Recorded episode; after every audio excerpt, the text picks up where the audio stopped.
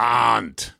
Philipp, hallo. Wir sind schon am Montag dran. Eine sogenannte Sonderfolge. Also eine Breaking News Folge, weil wir natürlich reden wollen über die unschöne ähm, Partie gestern gegen Kolumbien der deutschen Frauenelf. 1 zu 2 haben sie verloren, obwohl, obwohl sie kurz vor Schluss noch den Ausgleich gemacht haben durch einen Elfmeter. Also wir werden sezieren, ob möglicherweise die Begeisterung für die Frauenwärme und den Frauenfußball zusammenfällt wie ein Soufflé oder ob wir jetzt einfach aufs dritte Gruppenspiel hoffen müssen. Dann reden wir natürlich über das große Wechseltheater. Bist du auch schon angenervt? Vom ewigen Harry Kane kommt er, kommt er nicht? Äh, hat er doch keinen Bock? Gibt Tottenham ihn doch nicht frei? Wie schaut's bei dir aus? Ja, das ist eins von vielen Transferthemen, die äh, mich beschäftigen im Moment gerade aus, äh, aus Bremer Sicht. Ich weiß gar nicht, ob das bundesweit auch so ist. Sind ja alle Leute sind ja äh, irritiert, dass so wenig passiert auf dem Transfermarkt. Ähm, Heute nun wurde auch unter viel äh, Anteilnahme dieser etwas umstrittenen Transfer von Benedikt Hollerbach zu Union ja verkündet, beziehungsweise wurde in diesen Tagen verkündet. Äh, auch ein klassisches Social Media Thema. Ähm, wir haben ein paar zeitlose Themen. Also ich freue mich auf die heutige Folge und äh, ich soll die vielleicht mit Musik losgehen heute mal. Ja, mit Musik und vielleicht, lieber Arndt, vielleicht erwähnst du dann doch nochmal das Hauptinstrument dieser kleinen Melodie. Ich komme gerade nicht drauf. Hören wir mal rein, was es sein könnte. Also es ist alles vorbereitet. Jetzt geht's los. Zeigler und Köster, der Fußball-Podcast von elf Freunden. Was sind das für Leute? Was sind das für Leute? Das sind ja junge, hoffnungslose Leute. Ja,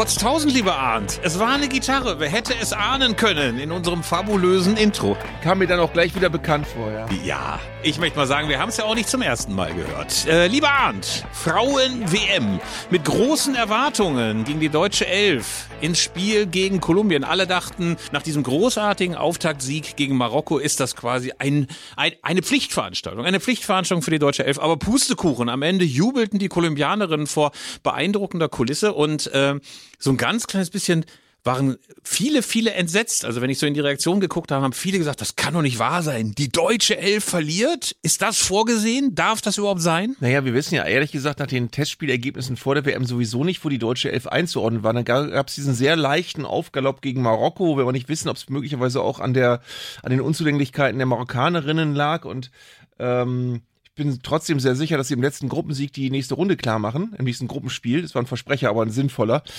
ähm, dass sie das klar machen werden. Ich habe aber, muss ich ganz ehrlich sagen, heute, ich weiß nicht, hast du Japan gesehen gegen Spanien? Das war äh, ehrlich gesagt eine Mannschaft, wo ich glaube, an der vorbeizukommen, wird für jede andere Mannschaft sehr schwierig. Also ich glaube, ich habe heute meinen Favoriten gesehen. Ich muss ohnehin sagen, dass die Japanerinnen mich schon seit vielen Jahren immer begeistern, spielen sehr, sehr modernen, äh, technisch anspruchsvollen und temporeichen Fußball. Die äh, deutsche Elf hat ja auch keine guten Erinnerungen an Japan, gegen die ist man nämlich ausgeschieden 2011 bei der Heim-WM. Da weiß ich noch, alle dachten, das wird Finale, das wird äh, dann auch der Titel für die deutsche Elf und dann verlor man gegen die Japanerinnen, die dann ja auch bis ins Finale einzogen. Also das war eine doch sehr, sehr speziell andere ähm, Form von äh, Fußball, die man gesehen hat und es hat mir echt sehr, sehr gut gefallen. Ähm, und man war doch dann auch erstaunt, wie schwach die deutsche Elf aufgetreten ist. Also da war wenig zu sehen von der Dynamik äh, des Auftaktspiels. Viele schleppten sich eher so ein bisschen durch die Gegend. Man hatte das Gefühl, die ganze Dringlichkeit, die ganze Klarheit, die man gegen Marokko gesehen hat, die fehlte gegen Kolumbien. Und es war natürlich auch eine beeindruckende Kulisse. Also ich dachte zuerst, das alles ein bisschen albern, als dann Klaus Lufen rübergab ins Stadion und dort Bernd Schmelzer sagte, es sei unvorstellbar laut, aber die kolumbianischen Fans haben einen unfassbaren Lärm gemacht, schon bei der Nationalhymne unfassbar laut mitgesungen. Also das war schon beeindruckend und äh, wirklich, also für, ähm, wenn ich jetzt mal das ganze Tournament, also das ganze Turnier sehe, war das mit die beeindruckendste Vorstellung eines Publikums, fand ich. Das stimmt, das war eine richtig äh, beeindruckende Stimmung. Ich finde auch jetzt, wo wir so im, im, dritten Spieltag angekommen sind der Gruppenspiele und die ersten Mannschaften schon nach Hause reisen müssen und die ersten schon weitergekommen sind, ähm, da sind wir eigentlich an einem Punkt des Turniers angekommen, wo wir uns jetzt wirklich auch restlos nur noch um den Sport kümmern können. Wir haben ja wirklich die vielen Diskussionen um das Turnier und wie man es denn wahrnimmt vorher schon gehabt. Da reden wir auch heute nicht mehr drüber. Ich habe jetzt vor wenigen Tagen nochmal Franz Josef Wagner gelesen, der in der Bild gesagt hat, der, der hat alles wieder rausgeholt. Der Klassiker, ja, die Frauen sind nicht so wehleidig und die haben viel mehr Spaß bei der Sache und die sind nicht so sauertöpfisch wie die, wie die Männer. Das widerspricht dem, was du gerade gesagt hast, weil im Moment ist die Stimmung, glaube ich, auch nicht so gut gerade bei den Frauen. Aber äh, ich glaube, dieses ganze Drumherum sollten wir jetzt mal sagen sein lassen und sollten ähm, dieses Turnier jetzt laufen lassen, auch für uns und sollten uns dem widmen, was wir sportlich sehen. 2011 übrigens, kleiner Rückgriff noch, sind die Japanerinnen ja sogar Weltmeister geworden. Also sie haben dann in einem, in einem unfassbar dramatischen Finale die USA geschlagen, äh, die eigentlich haushoch überlegen schienen, das ganze Spiel, aber die Japaner haben sich mit allem, was sie hatten, Japanerinnen gewehrt und äh, sind, ich war damals im Stadion, das war in Frankfurt, äh, und sind in einem faszinierenden Spiel Weltmeisterinnen geworden. Also das war, äh, bin gespannt, ob sie es wiederholen können. Wie gesagt, heute war unfassbar gut, was sie gegen Spanien gespielt haben. Aber ich muss einmal ganz kurz, was die Meckerei angeht, jetzt über die Frauenelf, äh, nochmal daran anschließen, dass ich glaube, ähm, dass es ein Plädoyer auch dafür wäre, sich jetzt mal wirklich ums Sportliche zu kümmern. Also ich hatte gerade in den letzten Tagen sehr, sehr oft das Gefühl, dass wir so zwischen zwei extremen Polen hin und her schwanken. Da gibt's einerseits die ganzen alten Trottel, die sagen, ja, mit Frauenfußball kann ich gar nichts anfangen und ich akzeptiere auch niemanden, der nicht wie ich mit Frauenfußball nichts anfangen kann. Und auf der anderen Seite fand ich so ein paar Protagonisten auch ein bisschen anstrengend, die sich so dem Frauenfußball verschrieben haben äh, und die so eine Art Empowerment die ganze Zeit betreiben. Also die Neigung, die Fußballwelt sehr, sehr rigide in Befürworter des Frauenfußballs und sexistische Arschlöcher zu unterteilen und sich quasi nur noch in Superlativen über den Frauenfußball zu äußern. Ich glaube, dass das dem Frauenfußball auch keinen Gefallen tut, weil man damit die Nationalelf auch so auf so einen Sockel hebt. Die dürfen gar keine Fehler mehr machen, die sind so großartig, die sind so viel geiler als die Männer. Jetzt hat man mal gesehen, es gibt auch mal sportliche Krisen, es kann auch mal nicht funktionieren äh, bei der Elf und trotzdem kann man die unterstützen und trotzdem kann man das gut finden, ohne dass man die ganze Zeit sagt, viel, viel besser als die Männer. Ja, aber genau an der Stelle möchte ich mal mit was ganz Wichtigem einhaken. Ich habe nämlich jetzt zwischendurch nochmal ähm, für mich drüber nachgedacht und bin mir, glaube ich, klar geworden darüber, warum ich die Frauen-WM jetzt gerade mag. Ähm, und das wirklich würde ich jetzt ein letztes Mal all jenigen entgegenhalten, die der Meinung sind, das äh, wird unnötig gehypt und das darf es gar nicht geben und das ist viel zu schlecht im Vergleich zu Männerfußball. Ich schaue das gerne, weil ich einfach Fußball mag. Und mit der Argumentation, äh, das ist aber doch, verglichen mit Männerfußball hat das viel zu viele Schwächen und so weiter, dürftest du auch nie unterklassigen Fußball toll finden. Du dürftest nie beim Freizeitfußball Spaß haben. Du dürftest grundsätzlich immer nur nach Perfektion schauen und müsstest alles andere verächtlich machen. Und so funktioniert ja weder für dich noch für mich der Fußball. Und deswegen glaube ich, ist das ein Turnier, an dem wir noch viel Freude haben können und wo wir wirklich diese ganzen äh, Nebenschauplätze jetzt auch mal äh, einmotten können in, in eine wirkliche Mottenkiste der der äh, Argumentsabarten ähm, oder Argumentierungsabarten. Also ich, ich, ich habe an, an Fußball Spaß. Ich äh, fahre auch gern mal zu meinem Stammverein nach Kirchweihe, wo du ja auch sehr oft bist und guck da Bezirksligaspiel an. Ähm, angenommen, man würde so argumentieren wie die Leute, die jetzt gerade die, die Hater-Schublade aufgemacht haben, dürftest du sowas ja nicht gucken, weil es ist ja noch viel, viel schlechter als, als hochklassiger Champions League Fußball.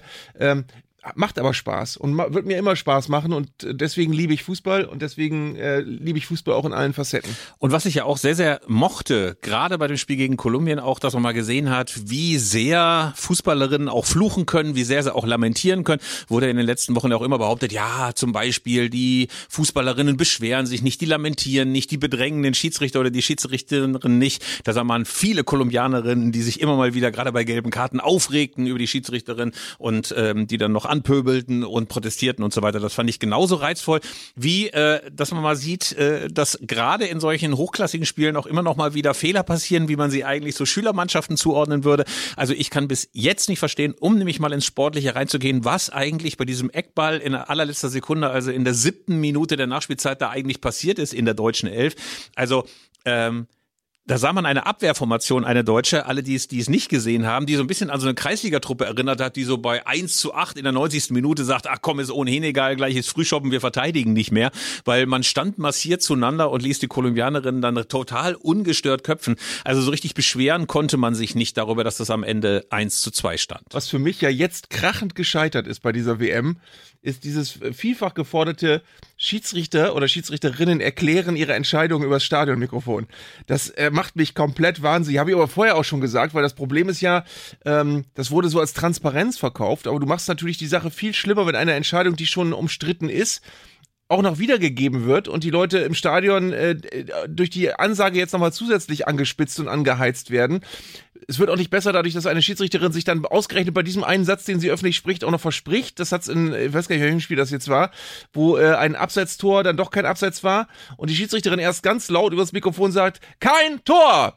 Und dann sich verbessern musste, sagen, nein, Entschuldigung, kein Abseits, Tor! Und das, äh, das wirst du ja, äh, das ist menschlich, menschliches Versagen, aber das wirst du auch in der Bundesliga haben, wenn du es hast. Und ich verstehe aber vor allem nicht, ähm, wenn du davon ausgehst, eigentlich soll äh, möglichst deeskalierend gewirkt werden, wenn eine Entscheidung umstritten ist, dann machst du es durch eine Lautsprecherdurchsage nicht besser, wenn die Entscheidung danach immer noch umstritten ist. Also ich verstehe den Mehrwert nicht und ich hoffe sehr, dass wir daran vorbeikommen, das in der Bundesliga auch so zu sehen. Ich finde es auch gruselig und man muss ja auch sagen, Schiedsrichter sind jetzt nicht als Stadionsprecher geboren. Sonst könntest du umgekehrt ja auch irgendwie Karten zeigen und äh, Freistöße verhängen. Also ich glaube, man sollte es, wenn dann, den Leuten überlassen, die markante Stimmen haben. Aber ich glaube jetzt nicht, dass Felix Brüch oder Dennis Eitekin die sind, die sich dann noch an so ein Mikrofon stellen und so markant, wie es beim American Football zum Beispiel der Fall ist, äh, dann die Entscheidungen verkünden. Übrigens, was mir großen, großen Respekt abgenötigt hat im Spiel gegen Kolumbien, ist die Nervenstärke von Alex Popp sich in der 89. Minute dann hinzustellen und diesen Elver einfach zu verwandeln. Ich wäre dafür überhaupt nicht geeignet. Ich bewundere jeden, der in solchen Momenten nicht das Nervenflattern kriegt, der nicht zusammenbricht, der die mentale Stärke ähm, dann besitzt, so ein Ding auch reinzumachen. Man weiß ja, an mir hängt es jetzt, ob wir zumindest einen Punkt holen.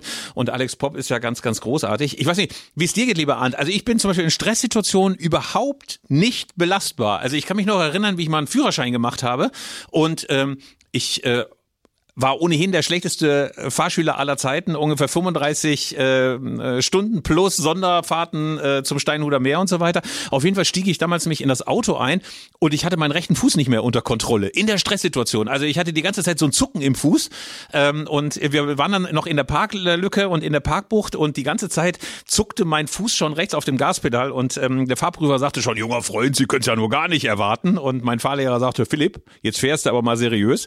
Ähm, da habe ich echt gemerkt, ich habe mich in Stresssituationen nicht unter Kontrolle. Und da finde ich so jemanden wie Alex Pop großartig, ne? Kalt wie eine Hundeschnauze, macht das Ding rein. Dass es dann am Ende nicht gereicht hat, auch nicht schön. Ich glaube tatsächlich, dass ich mein Berufsleben seit vielen Jahren so sortiere, dass ich so extreme Stresssituationen gar nicht mehr habe, sondern wirklich nur noch äh, Dinge mache, die ich äh, gerne mache und die ich auch irgendwie äh, auf meine spezielle Weise kann. Ähm, und im Rahmen meiner Möglichkeiten. Und ich glaube, dass ich solche Situationen wirklich vermeide. Ich bin, ich hasse Prüfungssituationen. Ich möchte auch nirgendwo hin, wo ich erst noch geprüft werden muss. Ich möchte auch keinen Job haben, für den ich erst noch gecastet werden muss. Sondern ich möchte, dass die Leute zu mir kommen und sagen, hey Arndt, du bist doch ein, so ein netter Typ. Wir können uns gut vorstellen, dass du das und das machst. Mach das doch mal für uns. Dann sage ich, ja, da bin ich dabei. Und bei ähm, Alexandra Popp äh, finde ich noch wichtig, hast du die Szene gesehen, wo sie völlig äh, fernab des Geschehens im Mittelfeld niedergestreckt worden ist von ihrer Gegnerin, die einfach mal aus der Laune heraus eine Bewegung machte, um Alexandra Popp den Schädel zu spalten. Äh, und äh, da ging, ging sie zu Boden und war, glaube ich, sehr angepisst, aber ähm, hat so ähnlich wie Bastian Schweinsteiger im Männerfinale 2014 äh, das alles abgeschüttelt und dann, ich glaube, das muss echt, äh, das hat irre wehgetan, weil sie hat da wirklich ordentlich was abgekriegt ähm, und hat, hat da eben auch nicht lange rumlamentiert. Also das hat auch meinen Respekt gehabt, die Szene. Fand ich sehr, sehr schön. Sie hat ja hinterher gesagt, äh, das hätte ja nicht unbedingt sein müssen, äh, dass sie dann einmal das mit dem Ellbogen bekriegt und dann ein paar Mal noch richtig auf den Körper gegangen wurde. Ähm, schön war aber auch, das war ja auch äh, das, äh, worauf wir so ein ganz kleines bisschen vorher noch rekurriert haben, so dass ganz, ganz viele, nachdem es ja hieß, ey, die Kolumbianerin, totale Ruppertruppe, die treten auf alles, was sich bewegt und äh, so Uli Borowkas der modernen Zeit, ähm, dass die, ähm, da gab es ganz, ganz viele dann in so Medien, unter anderem in der Taz, die sind gar nicht so schlimm, die sind gar nicht so schlimm. Und dann hast du 25 Minuten dieses Spiel Kolumbien gegen Deutschland und genau die Tretertruppe, als die sie beschrieben worden sind. Das fand ich irgendwie charmant. Also ich finde, das ist so eine so, so, so eine Millwall-Truppe, die Kolumbianerin, ne? Also so ähm, äh, keine Gefangenen, gerne mal auf den Knöchel zielen.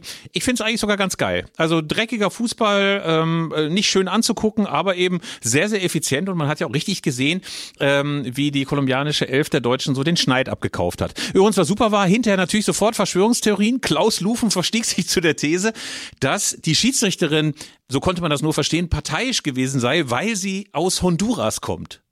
Und das sei ja nun geografisch sehr, sehr nah zu Kolumbien. Also wenn man auf die Karte guckt, Honduras oben äh, Mittelamerika und man muss schon noch eine gewisse Strecke fahren, um runter nach Kolumbien zu kommen, nach Südamerika. Also es wäre ein bisschen so, wie wenn man sagen würde, oh, die deutsche Mannschaft hat gewonnen. Ist ja auch kein Wunder, der Schiedsrichter kommt aus Kroatien. Also ungefähr so auf der Ebene bewegte sich das. Ähm, und da hätte ich mir eigentlich sogar gewünscht, dass die beiden Expertinnen, die da mit im Studio saßen, nochmal aufgemerkt hätten und gesagt hätten, also bitte Klaus, reiß dich mal zusammen, guck mal auf der Landkarte, hol mal den Dirke-Atlas raus und check das nochmal. Aber ähm, da war Klaus Lufen, glaube ich, etwas auf der, auf der falschen Spur. Ähm, wenn die jetzt allerdings die deutsche Elf nur Gruppenzweiter wird, dann könnte möglicherweise Frankreich auf die deutsche Elf warten. Und das das könnte komplex werden. Also die Frage ist, was muss jetzt noch passieren? Natürlich ein Sieg gegen Südkorea. Sowas funktioniert ja bei einer deutschen Elf immer, wenn es im letzten Gruppenspiel noch Südkorea gibt. Was soll denn da auch schiefgehen? Was soll da passieren? Ähm, dann ist so ein bisschen die Frage, man muss sich, glaube ich, wahrscheinlich in allen Mannschaftsteilen bis auf die Torhüterin steigern. Ja, aber warum sollte die DFB-Frauenmannschaft bei einer WM anders äh, auftreten als die Männermannschaft, die ja auch immer so ein Spiel dazwischen hat, wo sie dann hinterher auf die Fresse kriegt? Gegen Algerien 2014 war das, glaube ich, ne? Oder äh, bei, jeder, bei jeder WM gibt es immer ein Spiel, wo es so richtig hakt wo, und wo du merkst, oh, jetzt so richtig durch, tänzerisch durchmarschieren durchs Turnier werden sie aber doch nicht. Und danach wird es dann meistens wieder besser. Also ich glaube, du brauchst als Mannschaft so ein Spiel, was dich dann auch wieder erdet. Das 6-0 gegen Marokko war dafür ganz schlecht. Äh, und vielleicht ist das jetzt genau der, der richtige. Du, du lächelst so so viel sagen, als würdest du gleich definitiv sagen und irgendwas anderes, was du mir jetzt um die Ohren hauen möchtest. Definitiv. Was möchtest du sagen, Fips? Definitiv, lieber ja. Arndt, äh, sehe ich das anders. Äh, nämlich ähm, bei der deutschen Elf, bei der deutschen Männerelf würde ich nicht sagen, dass es in den letzten Turnieren mal ein Spiel gegeben hätte, wo sie mal so leicht verkackt haben, sondern da gab es eigentlich immer so. Ja gut, das war äh, missverständlich formuliert. Äh, ich, also ich würde mal sagen, es gab mindestens zwei Spielen, wo äh, sich die deutsche Elf als große Verkackermannschaft äh, herauskristallisiert hat. Also zumindest äh, ist das jetzt nicht mehr so wie früher, wo man so dachte, einmal spielen sie scheiße, aber danach verlässlich wieder gut. So, ne? Also wahrscheinlich ähm, äh, warne ich jetzt vor Selbstzufriedenheit. Also ich glaube, viele gucken jetzt schon drauf und denken, ey, Südkorea, wer ist denn Südkorea? Also äh, die Gruppenphase überstehen wir ohnehin. Aber wie gesagt, ich will jetzt auch nicht unken. Ich will auch nicht unken. Wollen wir nicht mal vielleicht sogar, weil Hansi Flick hat schon wieder ein Interview gegeben. Er hat schon wieder ein Interview gegeben. Nein. Wir müssen mal kurz rüber zur Männernationalelf. Äh, ihr werdet uns diesen, diesen kleinen, diesen, ähm, äh, diesen kleinen Exkurs verzeihen. Also Hansi Flick hat schon wieder ein Interview gegeben, diesmal im Sportmagazin Kicker, du wirst es kennen, und er hat gesagt, ich will wieder gewinnen, diese Niederlagen und so weiter, das kotzt mich an. Und natürlich große Überschrift überall bei Bild, bei Kicker und so weiter. Die Kotzbeichte von Hansi Flick. Oder warte mal, in der Bild steht noch was anderes. Ich muss mal kurz mein Mobiltelefon zucken. Ich habe es mir natürlich sofort rauskopiert. Es heißt, äh, Kotzgeständnis von Flick. Bundestrainer lässt seinen Frust raus, steht in der Bildzeitung und bei Sky, ich habe keinen Bock mehr darauf, Spiele zu verlieren. Es kotzt mich an. Also das ist die Kotzbeichte von Hansi Flick und ich habe mich gefragt, mit welchem Briefing geht der gute Mann eigentlich jetzt in diese Interviews rein? Wir haben ja schon mal ein bisschen angemahnt. In der letzten Folge. Bitte, Hansi, versuch doch mal ein bisschen Aufbruchstimmung zu verbreiten. Versuch doch mal ein bisschen Positive Thinking. Also versuch doch mal einfach mal ein bisschen gute Stimmung rund um die Nationalmannschaft zu verbreiten. Ey, stattdessen ein Interview nach dem anderen. Erstmal motzt er über die Sportdirektoren und über Runert und über die unbotenmäßige Presse. Dann gibt er eine Woche später noch ein Interview. Es kotzt mich an, die Spiele zu verlieren. Also er müsste mal so ein bisschen einen positiven Vibe versprühen. Das finde ich gut. Erstens wirklich Kompliment für das Wort Kotzgeständnis, das viel zu selten vorkommt in meinen Augen in der Sportberichterstattung. Ja. Und zweitens frage ich mich gerade in den, ich glaube jetzt 48 Folgen dieses Podcasts, ob es jemals eine Folge gab, wo wir über den DFB geredet haben, wo du nicht an irgendeiner Stelle mit leicht weinerlichem Unterton und bebender Unterlippe das Wort Aufbruchstimmung mahnend in den Raum geworfen hast, weil das offenbar das ist, was dir, was dir den Schlaf nimmt, diese fehlende Aufbruchstimmung. Ja, das sind ähm, meine erotischen Sehnsüchte, Arndt. Ich möchte Aufbruchstimmung. Ich möchte, dass das ganze Land Land sich unterhakt, so hier wie bei bei der WM 2006, dass alle sagen, Mensch, Deutschland ist doch toll, das Gejammer, was soll das denn alles? Der ganzen, ganzen Jammertitten in Ost und West und AfD-Scheiß und so weiter. Das ist jetzt alles vergessen. Ist alles vergessen. Jetzt Aufbruchstimmung von Garmisch bis nach Flensburg und so weiter und so fort. So stelle ich mir das vor. Aber Pustekuchen. Hansi Flick macht durch seine Interviews alles kaputt. Ja, es ist äh, auffällig, dass äh, Hansi Flick im Moment echt eine Krawatte hat und Es ist aber auch schwierig, die richtigen Interviews zu geben, wenn du in der jetzigen Stimmungslage äh, für den DFB irgendwo vor eine Kamera trittst. Ähm, wenn du äh, gut Wetter machst und wenn du gut gelaunt bist und sagst, wird schon alles wieder, dann wirst du als Schönredner äh, niedergemacht. Ähm, wenn du wie Hansi Flick Kotzgeständnisse äußerst, dann heißt es, was fällt dem ein? Äh, der, der soll mal besser demütig, ein bisschen netter sein in Interviews. Also das hilft auch nicht weiter. Ich glaube, dass wir sehr gespannt sein dürfen auf die weiteren Auftritte der, der Männernationalmannschaft, die jetzt anstehen. Äh, ist ja noch ein bisschen hin ähm, wie es dann weitergeht. Äh, aber äh, es ist, es fällt auf, dass wirklich, äh, also Tiefenentspannung sieht anders aus. Tiefenentspannung sieht anders aus und natürlich müsste jetzt ja eigentlich in diesen Wochen zumindest so kommunikativ ein bisschen was passieren, weil ich glaube, irgendwann September, Oktober, November haben wir ja dann nochmal ein paar Testspiele, ähm, bei denen die äh, deutsche Mannschaft, oder ich glaube sogar Nations League ist ja. Kann das sein? Kann das sein? Ich habe jetzt keine Lust, die Seite aufzurufen. Ist das Nations League oder Testspiele? Ich mach das jetzt gerade. Mach das mal. 9.9. ist, äh, nee, nee, es sind nur noch vier Testspiele. Ach so. Also nächstes Spiel auf jeden Fall aber gar nicht mehr so lange hin, 9.9. gegen Japan. Oh, Und in Wolfsburg, also es wird ein richtiger Fußballfeiertag für den DFB. Und mit Japan haben wir ja nicht so richtig gute Erfahrungen gemacht. Bei der WM 22 haben wir ja verloren. Und das hat dann ja auch das Ausscheiden nach der Vorrunde nochmal begünstigt. Äh, lieber Arndt, das Transfertheater. Harry Kane ist immer noch nicht in trockenen Tüchern. Ja. Äh, wir haben es ja im Vorspann schon erwähnt. Das nervt so ein bisschen. Aber andererseits hat man jetzt auch nicht mehr das Gefühl, dass es irgendwann noch die große Absage gibt oder die sich bei Tottenham verwundert umgucken und sagen, hä, Harry Kane zu den Bayern haben wir noch nie gehört. Also das wird schon irgendwie zustande kommen. Vor allen Dingen, weil es ja inzwischen so eine Art Prestigegeschichte ist. Also der FC Bayern kann sich ja gar nicht leisten, jetzt Harry Kane äh, noch tatsächlich bei Tottenham zu lassen, wenn er in irgendeiner Weise klar machen will. Jetzt passiert aber was. Wir haben aus der letzten Saison gelernt. Irgendwie, der muss jetzt kommen. Ja. Ähm, bin ich auch sehr gespannt. Wir haben das ja wirklich schon, äh, wir kommen ja Folge für Folge nicht dran vorbei. Ich finde ja, Harry Kane ist das menschgewordene, der menschgewordene Beleg, dass der Spruch Geld schießt keine Tore nicht mehr zählt, weil wenn du Bayern München bist und du hast vorne einen Bedarf, dann tust du halt ganz viel Geld raus und holst dir den besten, der dir so einfällt. Das sind natürlich äh, Maßnahmen, die können Mitbewerber von Bayern München in der Bundesliga nicht machen, die, die sich dann eher irgendeinen Tschechen holen müssen, der in der zweiten portugiesischen Liga ganz gut war und hoffen müssen, dass der funktioniert, wenn sie ihn für 1,2 Millionen holen.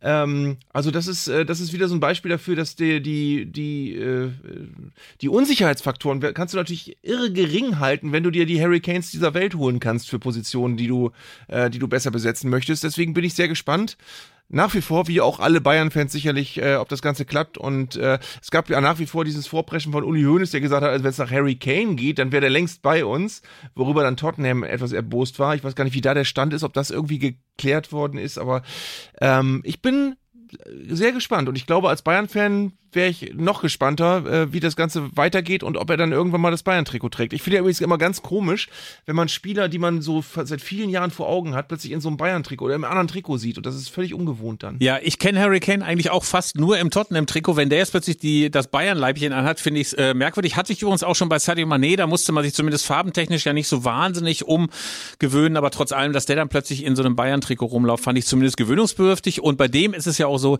dass er jetzt schon wieder auf dem Abflug ist. Ganz, ganz viele Berichte gab es darüber, was es für ein riesiges Missverständnis war, aber immerhin finanziell hält man sich einigermaßen schadlos. Ich fand übrigens ein bisschen billig, es gab ein Interview mit Herbert Heiner, dem ähm, Vereinspräsidenten des FC Bayern, ähm, dass äh, der sich beklagte, dass doch inzwischen nur noch Borussia Dortmund und der FC Bayern international so richtig die Fahne hochhalten, dass es nicht viele deutsche Clubs gibt, die dann mal ins Ausland fahren. Äh, immerhin Frankfurt ist unterwegs, es gibt ja hin und wieder auch noch andere Auslandsreisen, aber das ist natürlich auch aus einer Position formuliert, aus der man das mal machen kann. Ey, natürlich gibt's immer, wenn der FC Bayern irgendwo in Japan oder Nordamerika oder Südosteuropa spielt, gibt's natürlich die Tausenden, die in die Stadien strömen, die am Flughafen stehen, die ähm, neue Trikots tragen, die Fähnchen schwenken. Ähm, ich frage mich halt immer, wenn du als VfL Bochum oder als noch schlimmer TSG Hoffenheim oder keine Ahnung, also was Nun sag schon immer, Heidenheim, sag schon Heidenheim, da muss jetzt immer Nein, Heidenheim nein, nein, nein, nein, nein, nein, nein, nein. Nein?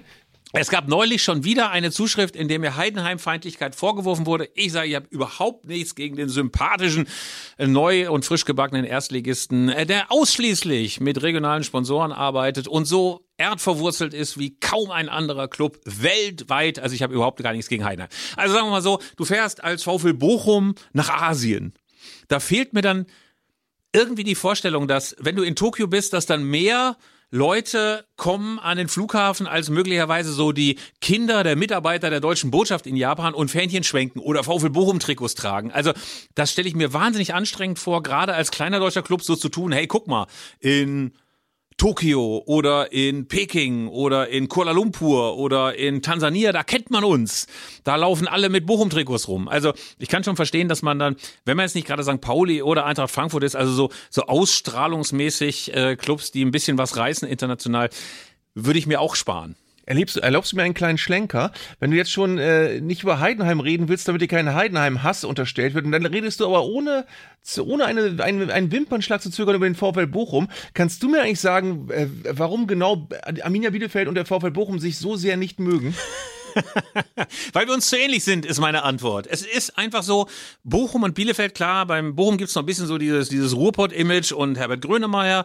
Beim Ostwestfalen gibt es eher so dieses kniepige äh, ostwestfälische Bauern-Image, weißt du, mit Gummistiefeln an und, äh, und, und äh, äh, fragende Autofahrer wissentlich in eine falsche Richtung schicken. Also so diese klassischen ostwestfälischen Klischees.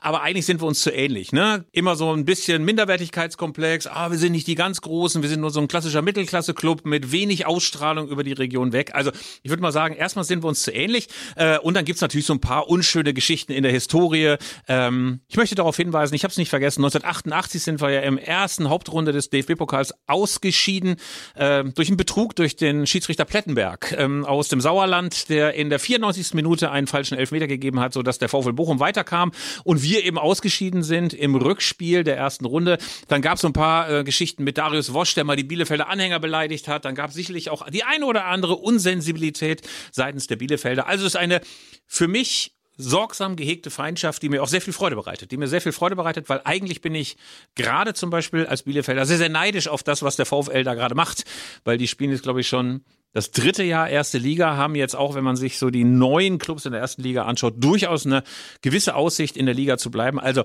das wäre ich gerne Bochum-Fan, sage ich mal als Bielefelder. Aber ähm, nun ja, äh, man kann sich das nicht aussuchen. Kannst du die Leute noch ein bisschen hinhalten, weil dann suche ich mal den Spielbericht raus von diesem DFB-Pokalspiel und guck mal nach, ob der Schiedsrichter wirklich so schlecht war, wie du sagst, oder ob das jetzt gerade Anglerlatein ist. Das ist kein Anglerlatein. Das hat sogar dazu geführt, dass über viele, viele Jahre auf der Bielefelder Alm immer, wenn ein Schiedsrichter aus dem Ruhrpott da war, immer skandiert wurde, Ruhrpott-Mafia, Ruhrpott-Mafia. Also ich habe dieses ganze Spiel komplett noch vor Augen. Also du kannst äh, die, die Recherche sparen. Es ist kein Anglerlatein, es ist alles verbrieft. Ähm, wir haben geführt durch eine, ich pass mal auf, ich, ohne dass ich nachschlagen muss, ich glaube, ein Eigentor von Oswald in der sechsten Minute. Es waren insgesamt 4000 Leute im Ruhestadion, 2000 auf der Bochumer Seite und 2000 auf der Bielefelder Seite. Hinterher hat noch einer äh, ein Drei-Pfund-Stück aus England in die Schranke am Parkhaus am Stadion geworfen, sodass die ganzen Bochumer Anhänger mit ihren Autos nicht ausfahren konnten. Äh, und außerdem auch Besucher des nahegelegenen Starlight Expresses und der Schiedsrichter hieß Plettenberg. Mhm. Das weiß ich so sicher wie Frankfurter wissen, dass es Alfons Berg aus Konz oder Alfons, Alfons Konz aus Berg, ich weiß nicht mehr genau, diesen Schiedsrichter gab, der ihnen 92 die Meisterschaft versaut hat, weiß ich, dass dieser Schiedsrichter Plettenberg hieß. Hast du es gefunden inzwischen, Arndt? Ich hab's inzwischen. Moment, ich lese den Spielbericht jetzt in Gänze vor. Schiedsrichter des Spiels übrigens ist äh, Herr Plettenberg aus Essen. Zuschauer 4000 in Bochum. Was war denn da los? Äh, 1000 Fans hatte der Zweitliga-Absteiger und Spitzenreiter der Westfalenliga. Ach Quatsch, 2000. Ja, natürlich. Spitzenreiter der Westfalenliga. Nein, das war Oberliga ins, äh, Westfalen, äh, das ist totaler gebracht. Schwachsinn, totaler Schwachsinn, Kicker falsch. Okay. Sie machten so. die Stimmung hier und hatten allen Grund dazu nach ihrem frühen Führungstor. Nach einer Flanke von Stratos sprangen mehrere Bochumer zum Ball, der für Wessels unglücklich abgelenkt wurde. Eigentor Oswald steht hier, sechste Minute Flanke Stratos. Und dann haben sie in der 90. Minute durch wen? Thorsten Legert. Durch Thorsten Legert per Foul-Elfmeter. Ähm, die Sensation schien perfekt. Da in letzter Minute eigentlich der zweiten der Nachspielzeit nach Foul von Bode an Leifeld erhielt Bochum die Elfmeterchance War kein Foul, war kein Foul, war kein Foul. So. Steht hier nicht so, kann ich so nicht bestätigen. Steht hier mit keiner ja, dann können wir das auch sein lassen. erwähnt. Ich merke schon, ja. dass ich jetzt schon wieder einen Ruhepuls von 180 habe, Arndt. Ja. Ruhrpott Mafia. Wollen wir, ein, ein, ein, wollen wir ein schnell, ganz schnell ein Thema, das dich weniger erregt? Ja, Gladbach. Wir müssen über Gladbach reden. Ja. Auf vielfachen Hörerwunsch. Ja. Denn Gladbach ist ein Club, der eine wahnsinnig spannende kann man so positiv formulieren, oder sehr aufreibende Saison vor sich hat. Wir erinnern uns, die Älteren mögen sich daran erinnern, Borussia Mönchengladbach war unter dem großartigen visionären Manager Max Eberl mal ein Champions League Anwärter dauerhaft, hat Königsklasse gespielt, große Euphorie, alle dachten demnächst mal wieder die großen Klassiker Gladbach gegen Bayern, auf Augenhöhe wird sich duelliert, aber dann Pustekuchen, Eberl ging irgendwann weg, ähm, weil er ein gutes Angebot aus Leipzig hatte. Ähm, der ähm, Club hat so ein bisschen die Fassung und die Fasson verloren. Man hat das Gefühl, das könnte jetzt dauerhaftes Mittelmaß werden und äh, es gab jetzt einen großen, großen Abmarsch von Stars. Benzebaini ist weg, Jonas Hufmann ist zu Bayer Leverkusen abgedüst, Lars Stindl zum Karlsruher SC, warum auch immer. Heimatgefühle kann man da nicht gelten lassen und Markus Thüram ist auch weg. Also das bedeutet ganz, ganz viele Leute weg. Ähm, und die große Frage, wohin steuert denn die Borussia? Ähm, Arndt, du bist doch auch jemand, der aufs Bauchgefühl so ein bisschen hört. Hast du das Gefühl, dass unter dem neuen Trainer äh, Ceoane jetzt so, so auch so eine neue Ära angebrochen ist? Oder glaubst du, dass Gladbach jetzt einfach sich immer wieder einsortiert, Platz 8, Platz 9, Platz 10, Platz 11? Wenn nicht gar eine Aufbruchstimmung. Also ich ja. glaube, ich glaube, dass äh, viele Borussia Mönchengladbach-Fans äh, ähm, wirklich ein bisschen angepisst waren von der letzten Saison, weil du das Gefühl hattest, es geht alles nirgendwo hin irgendwie. Es ist so, du, du warst, es ist noch nicht lange her, dass du Champions League gespielt hast und jetzt bist du in so einer versackt in so einem äh, Mittelfeld der Bundesliga, wo du nicht nach oben, nicht nach unten kannst. Und ich glaube auf jeden Fall, dass die Mannschaft verändert werden musste. Und ich glaube auch, dass man am Schluss ja gemerkt hat, manche Spieler wie Thuram zum Beispiel hatten auch nicht mehr so richtig den Bock, sich nochmal richtig reinzuhängen für diesen Verein. Ähm, ich finde das spannend, was da auf dem Transfermarkt passiert ist in Sachen Gladbach, weil die haben ja, äh, zunächst mal fing es, glaube ich, an, das war einer dieser Dominosteine, dass sie Jordan Bayer verkauft haben für 15 Millionen ähm, nach England, nach Burnley. Ein Spieler, den sie selbst noch nie so richtig gebrauchen konnten, der immer nur so Ansätze gezeigt hat, einen guten Namen hatte, aber in England ist der richtig durchgestartet. Ähm, und dann haben sie relativ viel Geld gekriegt für Jonas Hofmann. Das hätten sie, glaube ich, lieber nicht bekommen, weil sie ihn, glaube ich, ganz gern behalten hätten. Aber dann haben sie halt jetzt mit ein bisschen Geld, sind sie shoppen gegangen und haben Spieler geholt, die eben nicht die Hurricanes dieser Welt sind, sondern sie haben sich umgeschaut bei Sparta Prag, bei Start Brest, bei Benfica Lissabon haben sie Julian Weigel dann endgültig losgelöst. Sie haben äh, den hochtalentierten Innenverteidiger Kia Rodia von Werder Bremen geholt, der hier quasi nicht gespielt hat und bei Gladbach offenbar sehr viel mehr Spielanteile kriegen soll. Sie haben Robin Hack bekommen, über den du sicherlich auch noch reden möchtest. ähm, äh, und das, das ist alles, es kann fürchterlich schief gehen, aber wenn du dieses äh, ganze, große Ganze zu einer Mannschaft bekommst, kann das auch eine spannende neue Mannschaft werden. Glaube ich nämlich auch. Ich halte ohnehin von Ceoane sehr, sehr, sehr, sehr viel. Ich glaube, dass er bei Leverkusen so ein kleines bisschen äh, unterbewertet worden ist. Er möchte, das hat er gesagt, nach einem Ballgewinn, dass der erste Blick der Jungs nach vorne geht. Also soll heißen mehr Offensive, mehr klassisches Gladbacher Angriffsspiel. Es soll der alte Fohlengeist wieder am Bückelberg, nicht am Bückelberg, sondern am Nordpark herrschen. Also soll heißen, man will einfach wieder mehr die Leute begeistern, mehr mitnehmen und ich glaube, dass das kein schlechter Ansatz war. Was aber lustig war, das hat Florian Neuhaus verraten, ist, dass offenbar die Truppe auch so ein bisschen Disziplin disziplinlos war. Also Florian Neuhaus hat gesagt, es ist sehr klar, Zitat, dass wir in puncto Disziplin komplett anders auftreten müssen. Da haben wir ganz großen Nachholbedarf und sehr viel Luft nach oben. Und ähm, was löst das bei dir auf, aus an Fantasien? Also bei mir so ein bisschen so Landschulheim, zweite Woche auf Wangerooge und die Lehrer haben jede Kontrolle verloren. So stelle ich mir das ungefähr vor bei Gladbach äh, in der Kabine und möglicherweise auch im Trainingslager. Also kompletter Kontrollverlust. Ja, es, äh, es zahlt ein auf ein Thema, das ohnehin äh, eins meiner Lieblingsthemen ist, dass ich wirklich mal das Gefühl habe, du brauchst ein Mannschaftsgefüge von Spielern oder ein gewisses, ein gewissen Grundstück von Grundstock von Spielern, die Bock haben, für diesen Verein zu spielen und denen der Verein was bedeutet. So ein Christoph Kramer Ne, ist total wertvoll für eine Mannschaft wie Borussia Mönchengladbach. Je mehr Spieler du hast, die gefühlt immer auf dem Absprung sind und für die das wirklich nur irgendein Karriereschritt wieder ist, umso schwieriger hast du es da, Disziplin reinzukriegen. Und insofern weiß ich nicht, ob es nicht eine gute Maßnahme ist, dass man jetzt das Ganze mal aufbricht, teilweise auch notgedrungen, weil man eben, ähm, äh, weil Stindel in die Jahre gekommen ist ein bisschen und weil du äh, Hofmann verloren hast. Äh, vielleicht bist du gezwungen, was Gutes draus zu machen aus dieser Mannschaft und fängst bei Null an und du hast, du hast schon einen gewissen Grundstock noch an Führungsspielern, die noch da sind. Alessandro Player will ja, glaube ich, jetzt auch bleiben, äh, der ja lange für einen Wechsel auch im Gespräch war. Ähm, äh, Christoph Kramer ist, wie gesagt, für mich ein, eine ganz, ganz wichtige Integrationsfigur in dieser Mannschaft. Ähm, und äh, dann haben sie wirklich in meinen Augen auch gut gemacht, die Torwartposition nach dem Verlust von Jan Sommer gleich wieder gut besetzt. Da gibt's ja auch keine Diskussionen, ob das nun äh, ein guter Torwart ist oder nicht. Also sie haben schon es geschafft, eine gewisse Ruhe reinzubringen. Auch den, den Verlust von Trainer und, und äh, Sportdirektor haben sie jetzt einigermaßen aufgefangen.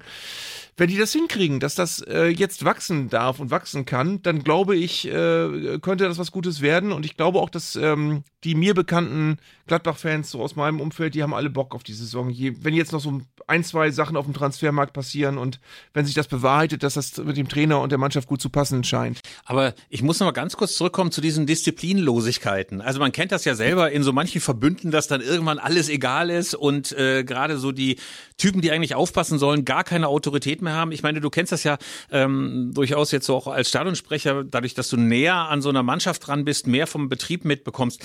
Was muss denn da passieren, damit alle Leute irgendwie äh, diese Disziplin einhalten. Also gibt's ja oft bei Mannschaften, dass dann alle zu völlig unterschiedlichen Zeiten irgendwie zum Frühstück kommen. Die einen in Badeschlappen, äh, die anderen mit dem Pulli über den Kopf, äh, der dritte hat noch Kopfhörer auf. Also ähm, ist das immer Autorität des Trainers oder musst du quasi gucken, dass du das als Mannschaft anders organisierst? Also du hast ja eben so gesagt, dass es wichtig ist, so ein so einen Verbund zu haben, in dem das was bedeutet. Ne? Und ähm, äh, wenn man diesen ganzen Äußerungen glauben darf, und stand ja auch in der Zeitung, dass gerade so in so Trainingslagern und so weiter ganz, ganz viele Leute sich einfach überhaupt nicht mehr drum gekümmert hat. Was Farke zum Beispiel gesagt hat, war alles völlig egal.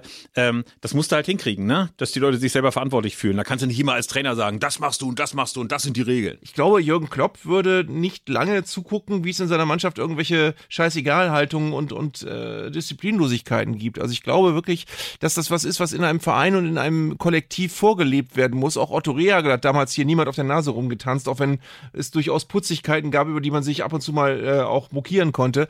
Also äh, ich glaube, dass wirklich eine ähm, eine, eine natürliche Autorität ganz, ganz wichtig ist für einen Trainer und für einen, für die Führung eines solchen großen Kaders. Und wenn du das nicht hast, hast du verloren. Dann hast du wirklich ein großes Problem, dass du auch nicht wieder unter den Deckel bekommst.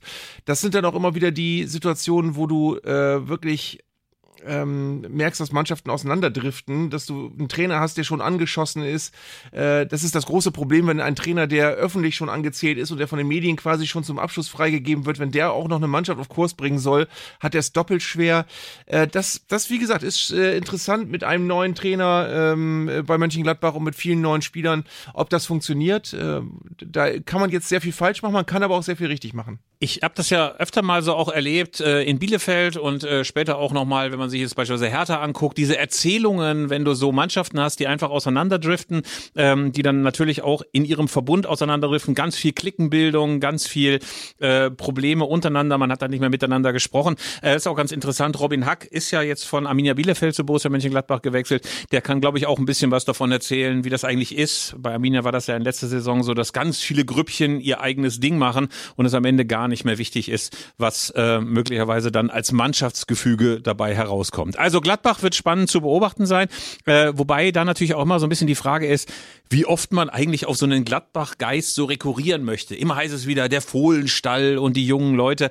Ähm, wir hatten beim Saisonrückblick, wo du ja auch warst, von Elf Freunde hatten wir Thomas Hittelsberger auch zu Gast, der doch sehr, sehr dezidiert darauf hingewiesen hat, ey, dieses immer nur junge Leute hochholen und sagen, ey, ihr müsst jetzt funktionieren, das funktioniert oft in der Bundesliga nicht, weil die körperlich noch nicht so weit sind, weil sie nicht Erfahrung haben und so weiter. Also man muss wahrscheinlich irgendwie einen guten Mix hinkriegen und eher diese Frage des Offensivgeist einfach so als als Mannschafts-DNA implementieren. Hm. Ich komme noch mal drauf, weil ich glaube, es ist ein gutes Beispiel. Äh, ich habe Chiaro Dia schon genannt, der hier in Bremen äh, wirklich nur Minuten gespielt hat und wo hinterher, als er gegangen ist nach Gladbach für kolportierte zwei Millionen, was wenig ist für einen Spieler, der nicht gespielt hat, was aber viel ist für einen Spieler, von dem man äh, erwarten kann, dass er vielleicht eine richtig große Karriere vor sich hat. Äh, nee, umgekehrt, glaube ich. Wenig ist es dann.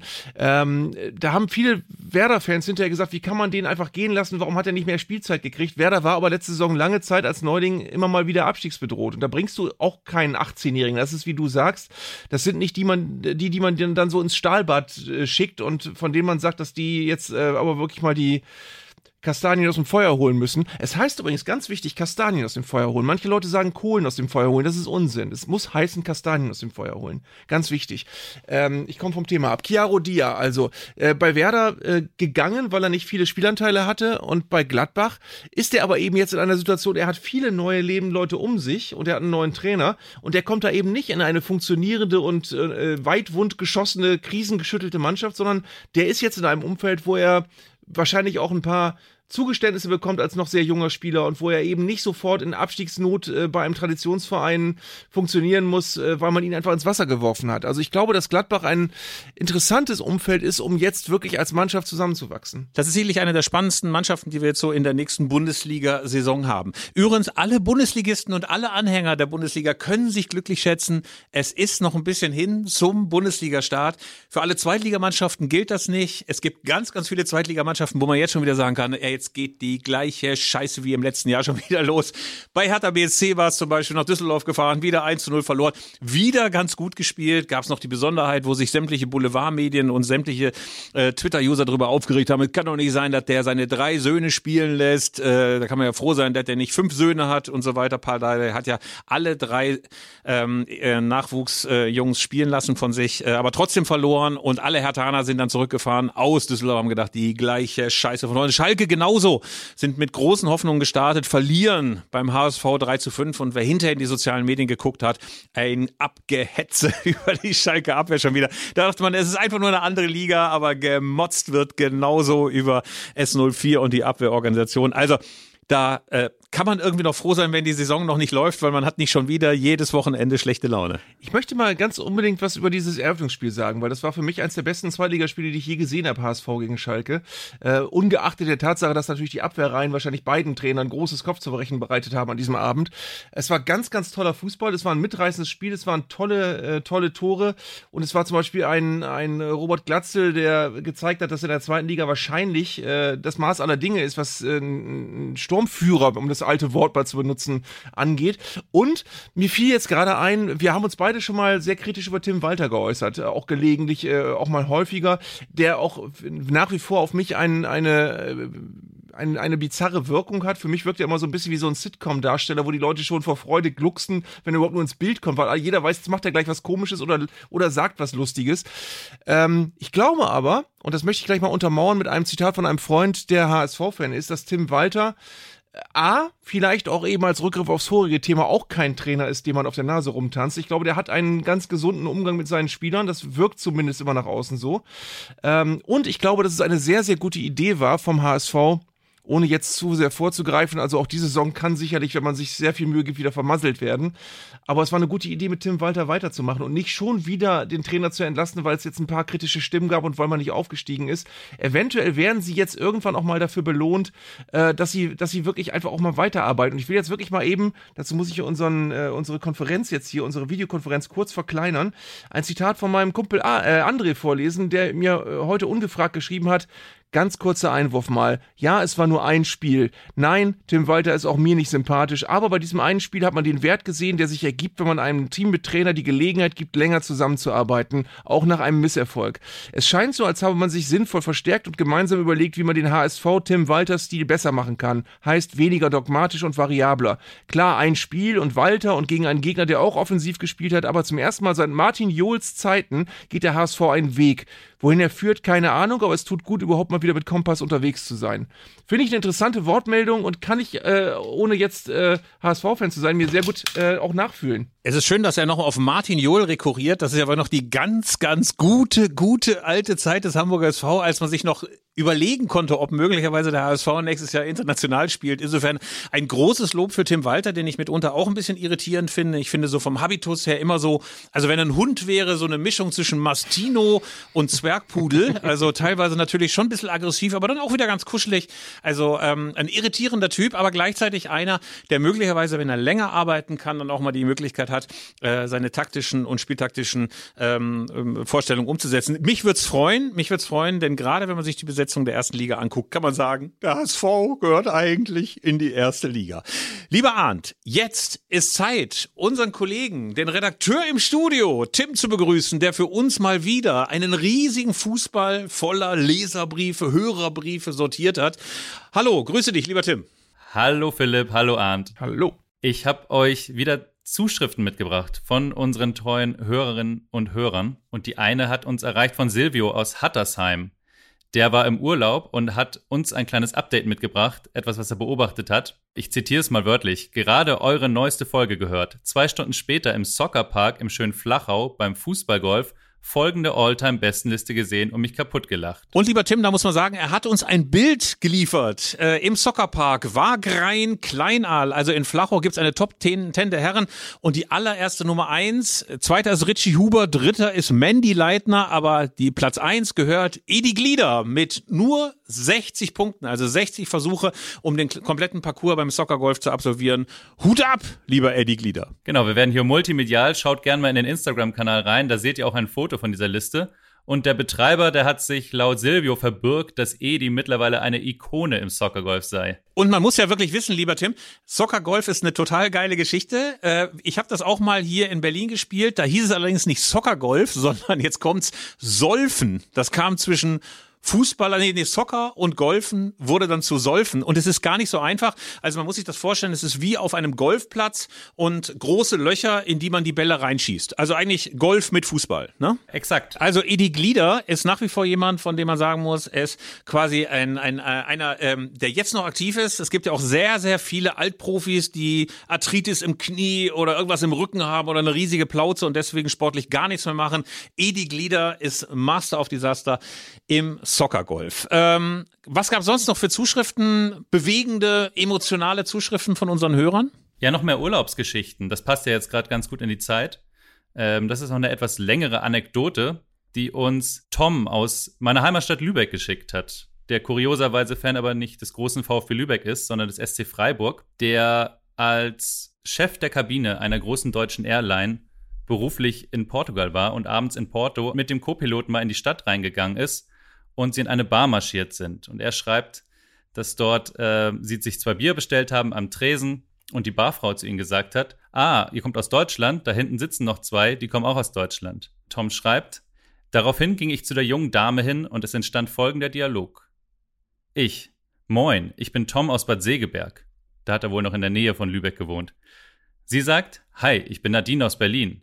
Ich, sag mal, spielst du zufällig Fußball? Sie nickte. Bist du zufällig Torwartfrau? Sie nickte. Bist du eventuell unsere Nationaltorhüterin? Sie nickte. Ich dachte, du bist größer. Und dann sagt sie, dafür springe ich höher. Es war, wie sicher schon gemerkt, Nadine Angerer, die mit einer Freundin im Portugal Backpack Urlaub war. Wir hatten dann einen lustigen Abend, haben lange gemeinsam gefeiert und wann immer ich den Co-Piloten von damals treffe, müssen wir an dieses lustige Erlebnis denken. Aber das ist doch sehr, sehr schön, finde ich. Das, äh, Nadine Angerer wird getroffen. Wo waren Sie? In welchem Ort? Ich in, in äh, Porto waren Sie und saßen während Ihres Backpack-Trips an einer Bar, was ich sehr sympathisch finde.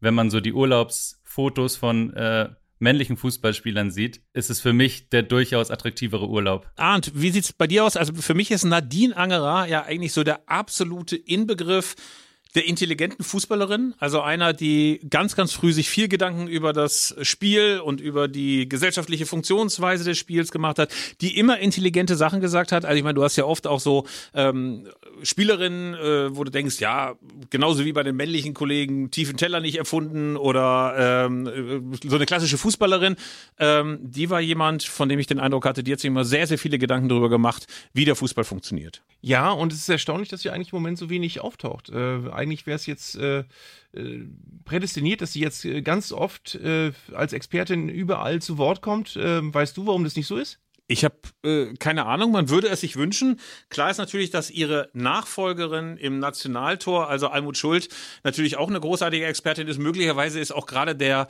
ähm, Bedarf schon so ein bisschen gedeckt, aber man würde sich unbedingt wünschen, man würde sich unbedingt wünschen, dass Nadine Angerer mal wieder präsenter wäre, weil sie eigentlich auch eine großartige Erklärerin ist. Wusstest du uns, dass Nadine Angerer als Stürmerin angefangen hat? Damals, glaube ich, beim ASV Hofstetten, wo sie angefangen hat, als Stürmerin und dann hat sie einmal nämlich die Torwärtin ersetzt und da war sie dann so gut drin, dass sie einfach im Tor geblieben ist. Finde ich auch eine schöne Karriere. Ja, aber gefühlt wird die, genau diese Geschichte darüber 60.000 Spitzenfußballer jedes Jahr immer wieder erzählt, dass man eigentlich im Tor war und dann musste man irgendwann mal im Sturm spielen und hat vier Tore geschossen.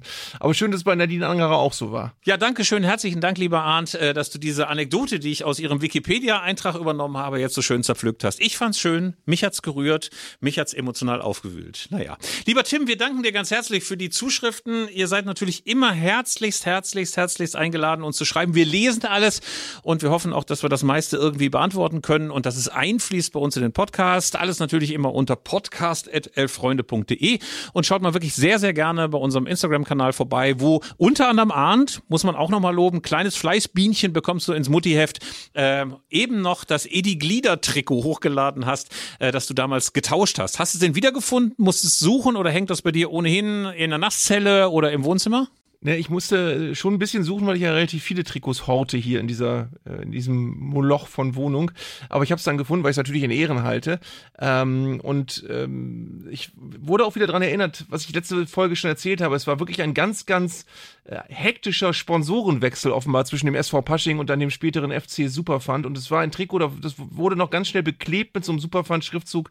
Das konnte man heute noch ganz gut nachvollziehen. Ist also auf unserem Instagram-Kanal zu sehen. Was du ja vollmundig versprochen hast, war, dass du inzwischen die Verknüpfung mit deinem Facebook-Account äh, gelöscht hast. Stimmt aber nicht. Es steht jetzt wieder da, Philipp Köster war in Kirchweihe. Um Gottes ich finde Willen. es wirklich einen schönen Satz. Philipp Köster war in Kirchweihe. Wie gesagt, meine Mutti angerufen und gesagt, was machst du in Kirchweihe? Und ich fand es genauso absurd wie sie, dass ich diesen kleinen, doch schnöden und schmucklosen Marktflecken ja. so oft aussuche. Es ist die Sehnsucht, die mich danach hintreibt, lieber Arndt. Ich, ich habe auch extra wieder Kirchweihe als Ort angegeben. Eigentlich war ich in Bremen, aber ich fand den, ich wollte unbedingt diesen Satz wieder lesen. Das ist ja auch sowas, wo du dir, glaube ich, so persönlichen Loko Lokalkolorit noch abholst. Naja, Mensch, der Arndt, der ist so heimatverbunden. Im Gegensatz zu anderen, die vergessen haben, wo sie herkommen.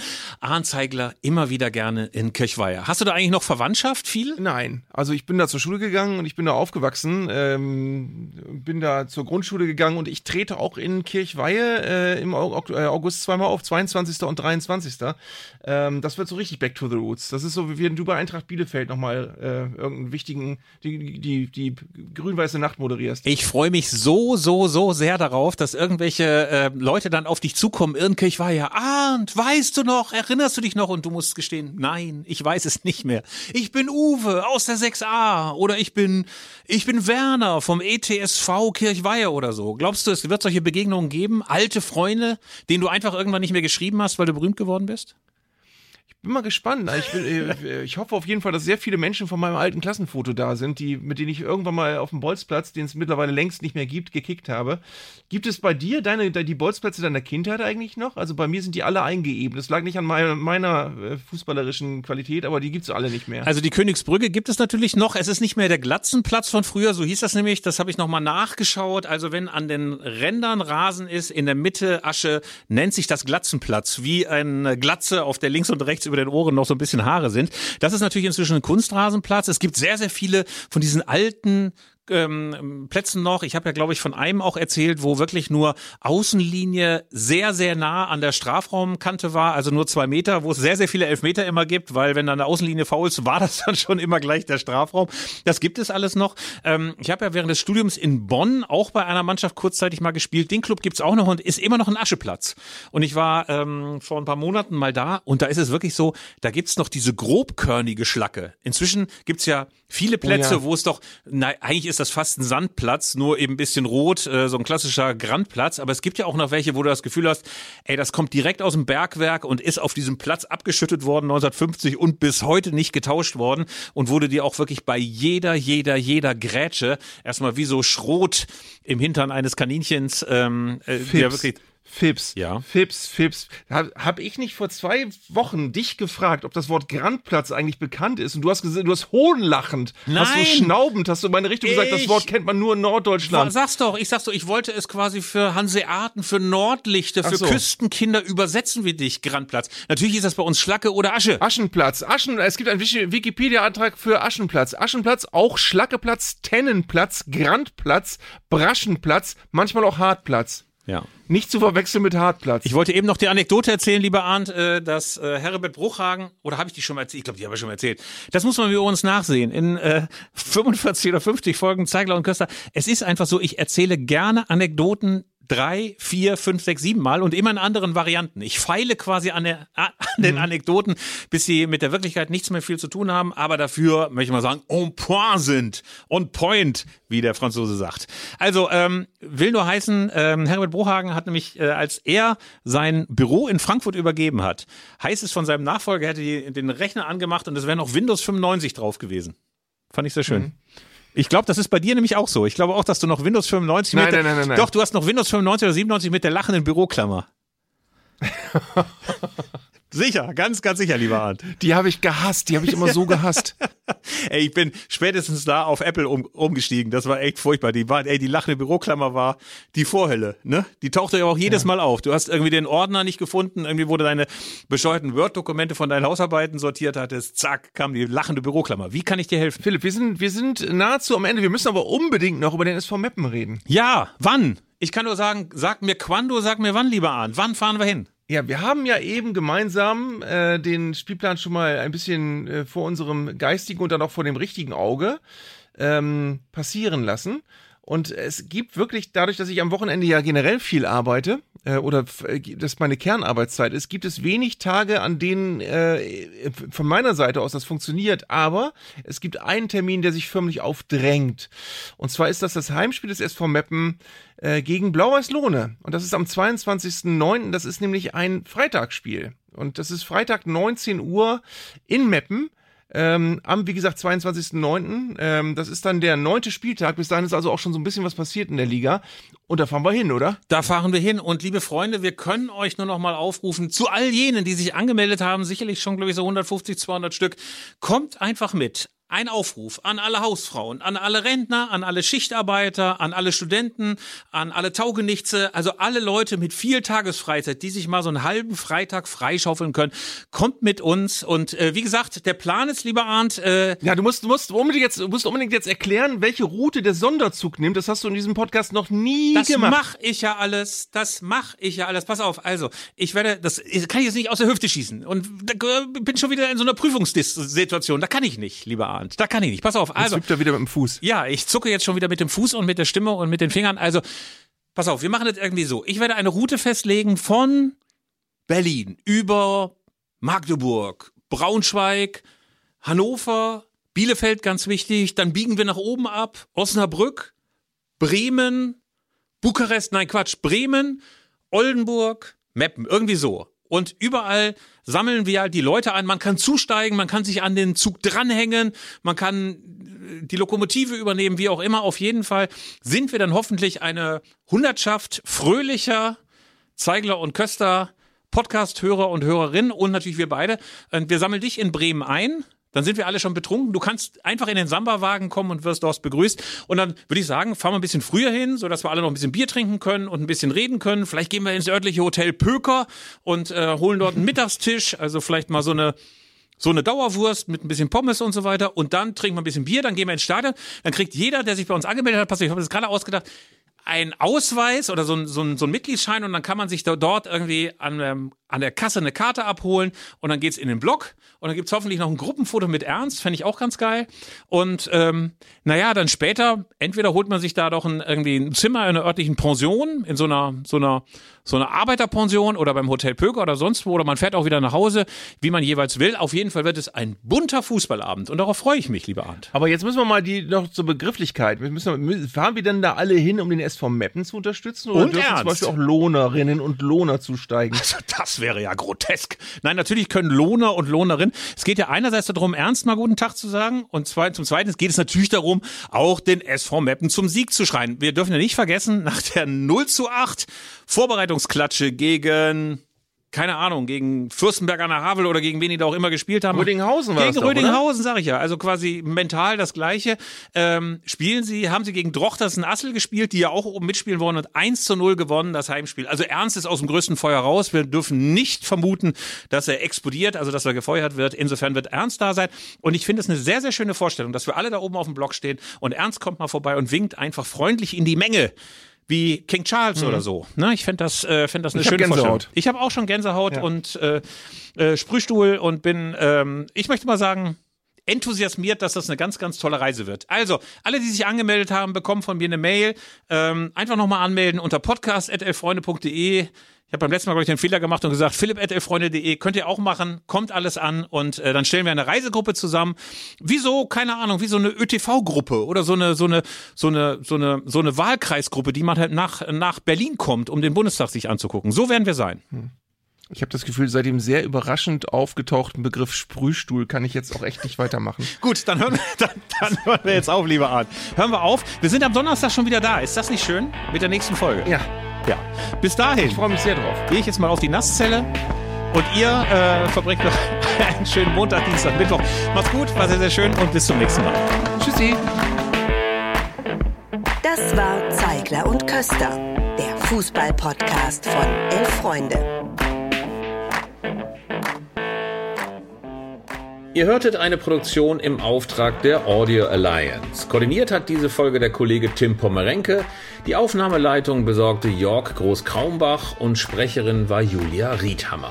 Für das Design des Podcasts war Lukas Niehaus verantwortlich. Die Öffentlichkeitsarbeit lag in den vertrauensvollen Händen von Franziska Schmidt und die Podcasts bei Elf Freunde werden von Luis Richter koordiniert. Am Mikrofon saßen bei Köster und Zeigler, wenig überraschend, Philipp Köster und Arndt Zeigler.